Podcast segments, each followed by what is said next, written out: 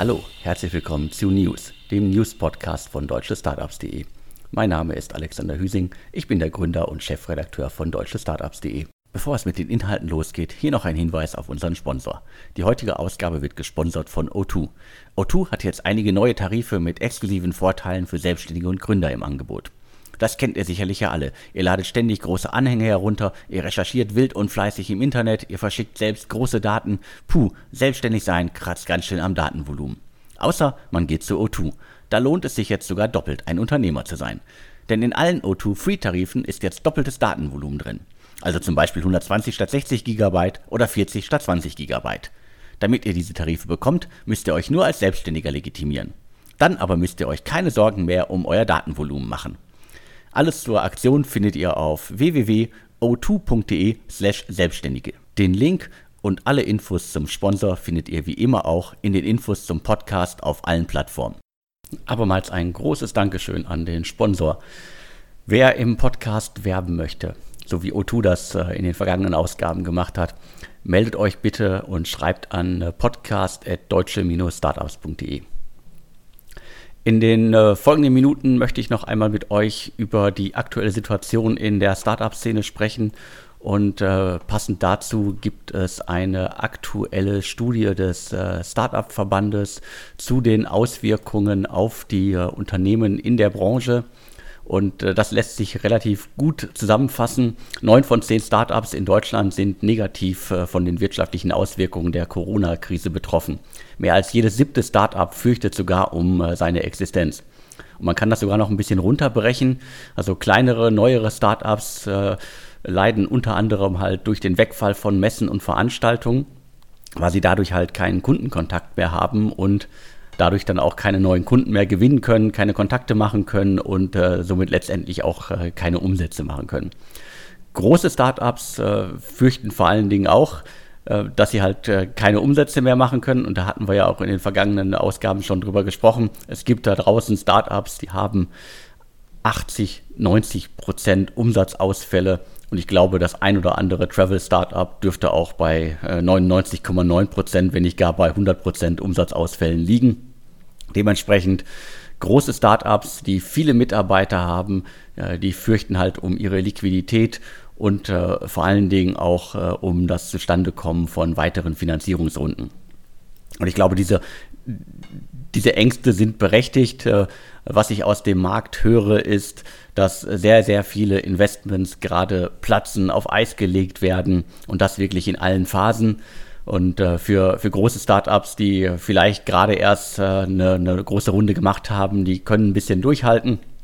Aber kleine Startups, die gerade so aus der äh, Stealth-Phase kommen oder aus der Pre-Seed-Seed-Phase äh, kommen, die jetzt äh, Angel-Runden äh, geplant hatten, da ist, äh, glaube ich, die Ausfallquote derzeit extrem hoch und äh, dementsprechend die Chance äh, für Startups äh, sinken, halt äh, Finanzierungsrunden stemmen zu können. Und somit auch geht es halt für viele Unternehmen um das blanke Überleben. Und gleichzeitig höre ich aber auch Stimmen, äh, das deckt diese Studie jetzt auch nicht ab, dass da draußen immer noch Gründer, Startups unterwegs sind, die äh, total relaxed, total gelassen sind und ähm, äh, meinen, dass das alles irgendwie schon äh, wieder äh, sich beruhigt und so weiter. Und ich glaube, den Leuten da draußen, die das immer noch meinen, den muss man jetzt, glaube ich, äh, möchte ich jetzt auch wirklich zum allerletzten Mal nochmal die Botschaft mitgeben. Handelt jetzt. Macht euer Startup krisenfest vor allen Dingen so krisenfest, dass ihr im besten Fall das gesamte Jahr, wenn nicht äh, gar die äh, nächsten 12 bis 18 Monate auskommt, dass ihr euch auf eine Eiszeit bereit macht, äh, dass ihr euch für einen nuklearen Winter bereit macht. Das heißt, Kosten runter, in Deckung gehen und jetzt die Entscheidung treffen. Ihr könnt diese Entscheidung nicht in vier, sechs, acht Wochen treffen. Dann ist es vielleicht schon zu spät. Die große Befürchtung ist ja, dass die Wirtschaft, auch wenn wir diese Krise überstehen sollten, nicht in dem Maße wieder anziehen kann, wie das in der Vergangenheit der Fall war. Wir werden nicht von heute auf morgen wieder den Status quo von vor der Corona-Krise äh, erreichen. Das ist gar nicht möglich. Vor allen Dingen auch immer mit dem Hintergrund, dass da draußen bereits jetzt schon gefühlt ja Millionen Menschen sind, die Kurzarbeit machen, machen müssen. Unternehmen, die sich in Deckung bringen, Unternehmen, die keine Ausgaben tätigen, Privatkonsumenten, die keine Ausgaben tätigen. Und das alles wird dazu führen, dass wir in eine massive Eiszeit kommen werden. Und bereitet euch alle auf das Schlimmste vor und hofft das Beste. Im besten Fall wird es nicht so schlimm, wie alle hoffen, aber ihr seid dann vorbereitet. Und da ja manche Leute immer gerne plastische Beispiele brauchen, wie dramatisch die Lage für einige Unternehmen ist, wie sehr sich das alles schon für große Unternehmen, äh, auf große Unternehmen auswirkt. Einmal der, der Hinweis auf ähm, Zalando. Äh, Zalando hat jetzt auch schon äh, eine Gewinnwarnung herausgegeben. Die werden auf jeden Fall ihre Zahlen für die kommenden Quartale äh, nicht halten können äh, und äh, rechnen jetzt schon ähm, im, ersten Quartal rechnen sie mit einem bereinigten Betriebsverlust von deutlich mehr als 28 Millionen Euro. Und das ist eine Zahl, ich meine, äh, die muss man sich auch mal äh, zu Gemüte führen. Und wir reden hier von Zalando. Zalando ist äh, immer noch ein wichtiger Gradmesser für alles, was in Deutschland in Sachen E-Commerce Grown-up-Kultur und so weiter passiert. Und Zalando leidet jetzt schon massiv. Ja, es gibt da draußen auch E-Commerce-Startups, die gerade von äh, der Krise, von der, äh, sagen wir, Homeoffice und ähm, Shutdown-Phase profitieren, weil viele Leute gerade bestellen, seien es jetzt äh, Lebensmittel, seien es Spiele, Unterhaltungsmedien und sonst was. Da gibt es sicherlich da draußen Startups, die davon profitieren. Aber auch die müssen sich darauf gefasst machen, dass wenn diese Krise ansatzweise vorbei ist, dass die Leute dann einfach viel stärker auf ihr Geld schauen werden in diesem Jahr. Und da rede ich wirklich von allen Leuten. Ein äh, anderes wichtiges Thema in dem Zusammenhang ist äh, das Thema Kurzarbeit. Ich glaube, da sollten sich äh, alle Unternehmen mit beschäftigen. Also wenn Urlaubsguru Auto 1, äh, Flixbus und äh, diverse Travel-Startups, große und kleine Startups sich mit dem Thema beschäftigen können, müssen, dann solltet ihr das auch tun. Es äh, ist, glaube ich, eine gute Möglichkeit, um äh, relativ schnell äh, die, die Kostenstruktur im äh, Unternehmen äh, zu verändern. Ja klar, es ist mit Einbußen für die Mitarbeiter verbunden, aber da kann man als Gründer ja auch mit gutem Beispiel vorangehen und das Ganze mitmachen, verzichten und so weiter. Ich glaube, äh, der Zalando-Vorstand hat auch einen ähnlichen Vorschlag gemacht. Also beschäftigt euch mit dem Thema Kurzarbeit und wir hatten die Tage auf deutsche Startups auch äh, einen Artikel, ein äh, Unternehmen aus äh, Wuppertal, die sich selber mit dem Thema beschäftigt haben, sich ein wenig durch die äh, äh, Formulare gequält haben, die man da ausfüllen muss und so weiter. Die haben ein äh, Tool ins Leben gerufen, das Unternehmen, Startups die Arbeit erleichtert schaut euch bitte Libu an. Äh, den Link dazu findet ihr dann auch äh, in den Infos zum Podcast. Was leider auch schon jetzt für viele Startups ein Thema ist, sind Entlassungen. Also einige haben das, glaube ich, schon im, im Vorfeld gemacht.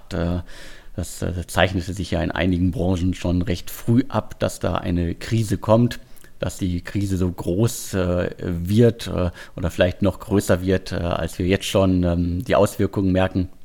Haben die Gründer vielleicht auch nicht gedacht, aber einige haben schon gehandelt. Äh, ich will jetzt hier gar keine äh, Unternehmen nennen.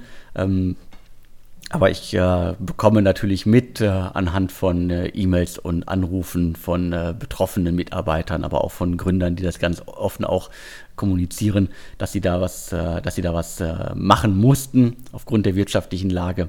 Das ist ein Thema. Es wird sicherlich nicht einfach für, für, für Gründer, aber ich glaube auch in diesen Zeiten muss man das Thema ganz klar auf dem Schirm haben. Und auch hier gilt lieber früher als später.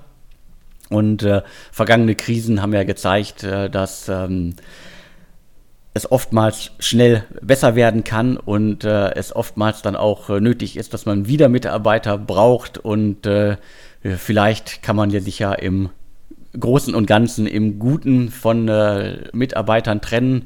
Alles nicht einfach, alles nicht schön, Aber um das äh, Überleben von einzelnen Unternehmen zu sichern, wo die Kurzarbeit vielleicht nicht ausreicht, weil einfach die Kostenstruktur so eng kalkuliert ist, dass man noch stärker handeln muss, sind Entlassungen ein Thema. Und äh, das passiert jetzt auch schon überall in Deutschland in der Start-up-Szene. Und äh, dementsprechend äh, schwierige Zeiten, schwierige Entscheidungen, die man äh, treffen muss. Und äh, Entlassungen sind, glaube ich, auch so das äh, Schlimmste, was man äh, dem, dem Team antun kann. Deswegen versucht alles es zu verhindern, aber wenn es nicht anders geht, dann trefft diese Entscheidung lieber jetzt als äh, zu spät, weil am, am Ende des Tages geht es halt auch um den Fortbestand des eigenen Unternehmens. Und äh, damit sind wir auch schon beim äh, letzten Punkt in diesem Reigen von Kurzarbeit über Entlassungen hin äh, zu Insolvenzen. Äh, der erste große bekannte Fall ist ähm, Tausendkind, ein äh, Berliner Grown-up. Äh, die verkaufen unter anderem Kinderkleidung, Babykleidung, aber auch Spielzeug und andere Sachen, die man so als Eltern braucht. Und was soll man sagen? Tausendkind äh, ist insolvent, die äh, kämpfen jetzt ums Überleben. Die haben zuletzt auch davon profitiert, dass äh, die Leute deutlich mehr bei äh, ihnen bestellt haben. Unter anderem die besagten äh, Entertainment-Sachen, die man jetzt als Familie vielleicht braucht. Wenn man vorher schon Baby- und Kinderkleidung bei Tausendkind bestellt hat, dann haben jetzt viele auch die Chance genutzt und da halt Bastelmaterialien und Spiele und sonstiges Gedöns zu bestellen. Aber trotzdem, äh, das Unternehmen und damit ist Tausendkind halt ein besonders äh, gutes Beispiel, in diesem schlechten Beispiel, weil sie halt insolvent sind. Die standen kurz davor, eine weitere Finanzierungsrunde abzuschließen und äh, da ist der äh, wohl ausländische Investor aufgrund der Corona-Krise halt äh, kurzfristig abgesprungen und äh, da Tausendkind halt eng auf Kante genäht ist und das schon seit äh, Jahren, blieb den beiden Gründerinnen auch nichts anderes übrig, als ähm, zum Amtsgericht äh, zu gehen und äh, das äh, Insolvenzverfahren anzustreben. Was muss man sonst noch über Tausendkind wissen? Wie gesagt, schon eine Weile unterwegs, ähm, hatten in den äh, vergangenen Jahren es immer wieder geschafft, äh, neues Geld aufzunehmen. Ich glaube, zuletzt 2018 war eine große Runde mit 15 Millionen Danach gab es so ein bisschen äh, Pay-to-Play-Modus. Das heißt, äh, einige Investoren sind äh, raus, andere haben deutlich nachgelegt und äh, zuletzt hatte Elkstone nochmal in das Unternehmen investiert, das 2010 an den Start gegangen ist. Und ähm, aus, der, aus der Branche gab es dann auch relativ schnell schon so ein paar Kommentare. Das äh, Unternehmen stand ja eh schon äh, längere Zeit auf der Kippe, war er kämpfte nicht dauerhaft ums Überleben, aber brauchte halt trotzdem halt auf jeden Fall äh, immer wieder frisches Geld. Und ähm, die von den Zahlen her, ich glaube, rund 24 Millionen sind bisher in 1000 Kind geflossen und äh, der Bilanzverlust, der lag jetzt, glaube ich, zuletzt bei rund 31 Millionen über 100 Mitarbeiter und äh, ja, für die ist es natürlich äh, besonders hart, aber ich, ich denke, dass äh, es jetzt erstmal noch ein paar Monate weitergehen kann mit äh, im Insolvenzverfahren und äh, vielleicht findet sich ja da ein äh, rettender Engel, der das ganze Unternehmen dann auch künftig weiterführt, weil mit rund ähm, 28 Millionen Umsatz ist 1000 Kind ja auf jeden Fall schon mal eine kleine Größe im Segment und äh, das Segment ist äh, schwierig, weil man natürlich immer wieder seine, seinen Kundenstamm neu erweitern muss. Äh, Eltern wachsen aus, äh, aus dem Unternehmen raus, aus dem Angebot des Unternehmens. Da könnte man vielleicht noch ein bisschen dran drehen, aber letztendlich ist es halt so, dass ähm, 1000 Kind so ein Zyklusbegleiter für Online-Besteller ist, die bestimmte Waren eine Zeit lang brauchen und dann vielleicht nicht wieder.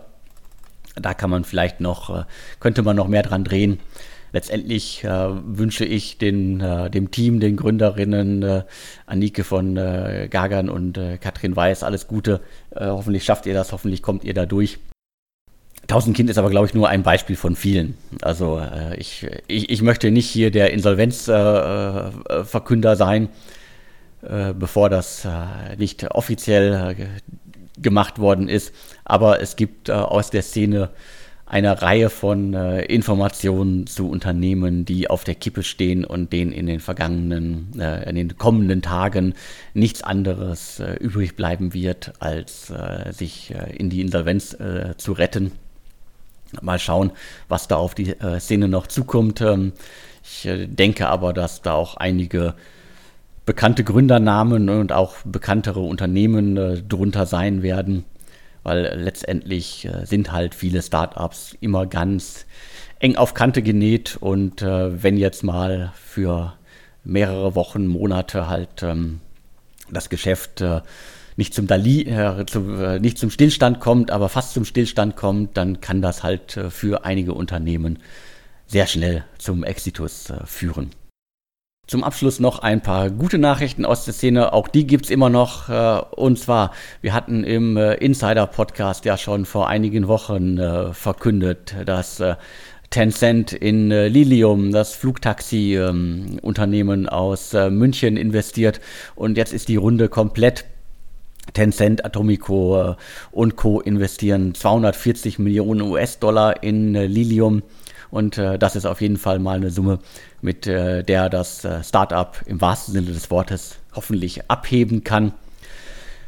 Im besten Fall rechtzeitig geschafft, die Runde äh, klar zu machen. Herzlichen Glückwunsch äh, nach München und an das Team von äh, Lilium. Dann gab es noch eine spannende Folgerunde, äh, und zwar äh, Creandum und die Bestandsinvestoren, darunter Cherry Ventures und Speed Invest, investieren 11 äh, Millionen Euro in Twice. Das ist ein äh, Unternehmen aus München, die entwickeln eine, eine Batterieanalyse-Software. Vorher waren, glaube ich, auch schon mal 3,2 Millionen in das Unternehmen geflossen. Und ich glaube, da gilt noch viel stärker als bei Lilium der Glückwunsch. habt ihr gut gemacht. schöne Punktlandung. Vor Beginn der, der Krise noch eine 11 Millionen Runde geschlossen das lässt auf äh, große Dinge äh, hoffen. Zu guter Letzt habe ich noch äh, DataGuard äh, für euch. Das ist auch ein Unternehmen aus äh, München, über 100 Mitarbeiter und äh, die positionieren sich als Datenschutz- und Compliance-Unternehmen. Äh, das äh, Startup analysiert quasi über seine Softwareplattform die Datenverarbeitung seiner Kunden. Und da hat jetzt OnePeak, ein Wachstumsinvestor aus London, 20 Millionen US-Dollar investiert. Und ich glaube, das Startup hatten bisher die wenigsten auf dem Schirm und äh, dementsprechend äh, sehr gute Nachrichten äh, aus äh, München. DataGuard 20 äh, Millionen äh, Dollar eingesammelt. Da erwarte ich jetzt auch große Dinge, auch wenn das Unternehmen wahrscheinlich für den Mainstream weiter ziemlich unter dem Radar fliegen wird. Wie ihr hört, es gibt immer noch Runden. Da muss man wahrscheinlich sagen, dass äh, viele dieser Runden wahrscheinlich schon äh, vor der Krise dingfest gemacht worden sind. Aber ein Investor aus der Szene hat mir äh, im äh, Vier-Augen-Gespräch äh, die Woche auch nochmal gesagt, er glaubt wirklich, gute Teams und gute Themen bekommen auch künftig noch Geld. Natürlich müssen die VCs schauen, dass sie ihre großen Investments durch diese Krise bekommen. Und vielleicht werden sie auch deswegen, oder sehr wahrscheinlich werden sie deswegen auch weniger neue Investments tätigen. Aber wenn da ein Team, ein Top-Team um die Ecke kommt und dann auch noch ein äh, gutes Thema hat, dann wird sich kein Investor in Deutschland die Chance nehmen lassen, da zu investieren. Egal wie schlimm es noch wird. Weil der große Unterschied, und das habe ich auch schon mehrmals gesagt, im Vergleich zu Krisen der vergangenen Jahre, es ist ja Geld da. Klar müssen die VCs auch gucken, äh, dass sie das gut unterbringen, dass sie ihre Unternehmen durchkriegen, aber gleichzeitig müssen sie ja auch das Geld investieren im Auftrag ihrer Investoren. Damit sind wir durch äh, für diese Woche. Vielen Dank fürs Zuhören und nochmal die eindringliche Bitte, falls ihr im News-Podcast oder im Insider-Podcast mit Sven Schmidt werben wollt, meldet euch bei mir, schreibt an podcast.deutsche-startups.de und spätestens im Mai haben wir auch Plätze frei. Also wir sind noch in der komfortablen Lage, dass ich noch ähm, einige Zusagen von Werbekunden habe. Aber auch ab Mai brauchen wir Werbekunden. Meldet euch, wir finden einen Platz für euch. Und vielen Dank äh, fürs Zuhören und wir hören uns dann in der kommenden Woche im Insider-Podcast wieder und in zwei Wochen dann äh, kommt der News-Podcast wieder. Vielen Dank und tschüss.